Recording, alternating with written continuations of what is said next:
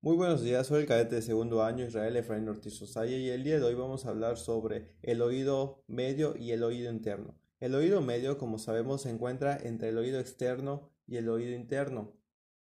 Y en este se va a encontrar una cavidad timpánica que va a estar compuesta por seis paredes. Vamos a encontrar una pared membranosa, una laberíntica, carotidia, mastoidea, así como un techo y un peso y en esta cavidad vamos a encontrar diferentes estructuras.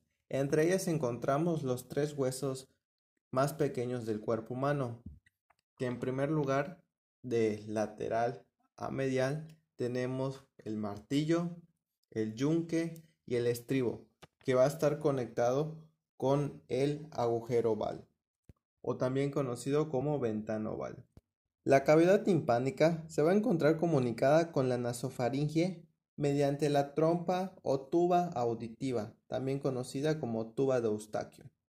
Como referencias para estas paredes tenemos la vena yugular interna, así como el plexo carotidio interno.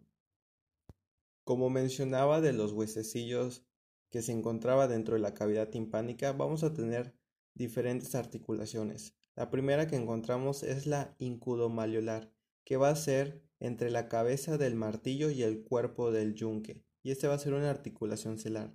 Encontramos una articulación incudoestapedial que va a ser entre la apófisis lenticular del yunque y la cabeza del estribo, y va a ser una articulación de tipo esferoidea. Y por último tenemos una articulación timpanoestapedial, que va a ser la articulación entre la base del estribo y la ventana oval como antes mencionaba. Va a ser de tipo sindesmosis. Encontramos diferentes ligamentos respecto a cada uno de estos huesecillos, el martillo con ligamento anterior, superior y lateral, el yunque con ligamentos posterior y el estribo con la membrana estapedial, que une la rama posterior con la anterior y con la base, así como un ligamento anular del estribo. En el oído medio también encontramos diferentes músculos, como es el músculo tensor del tímpano, que va a tener un, propio conducto donde se va a alojar, así como el músculo del estribo. Y estos van a estar inervados por el primero por la rama del nervio mandibular y el segundo por el nervio del músculo del estribo, ramo del nervio craneal número 7. Podemos encontrar en esta cavidad o, o también oído y medio diferentes patologías como son la otitis media, que es la inflamación de la mucosa que reviste esta cavidad timpánica. También inflamación de la mucosa que reviste las celdillas mastoideas y bloqueos de la trompa auditiva o trompa de Eustaquio. Como a continuación tenemos el oído interno, donde vamos a encontrar la porción del órgano vestibulococlear, donde vamos a encontrar la cóclea y el vestíbulo. Este se va a dividir en laberinto óseo y laberinto membranoso. En el laberinto óseo vamos a encontrar el vestíbulo que va a contener el sáculo y el utrículo. Y tiene seis paredes, lateral, medial, superior, inferior, anterior y posterior. Vamos a encontrar los conductos semicirculares, así como la cóclea o caracol.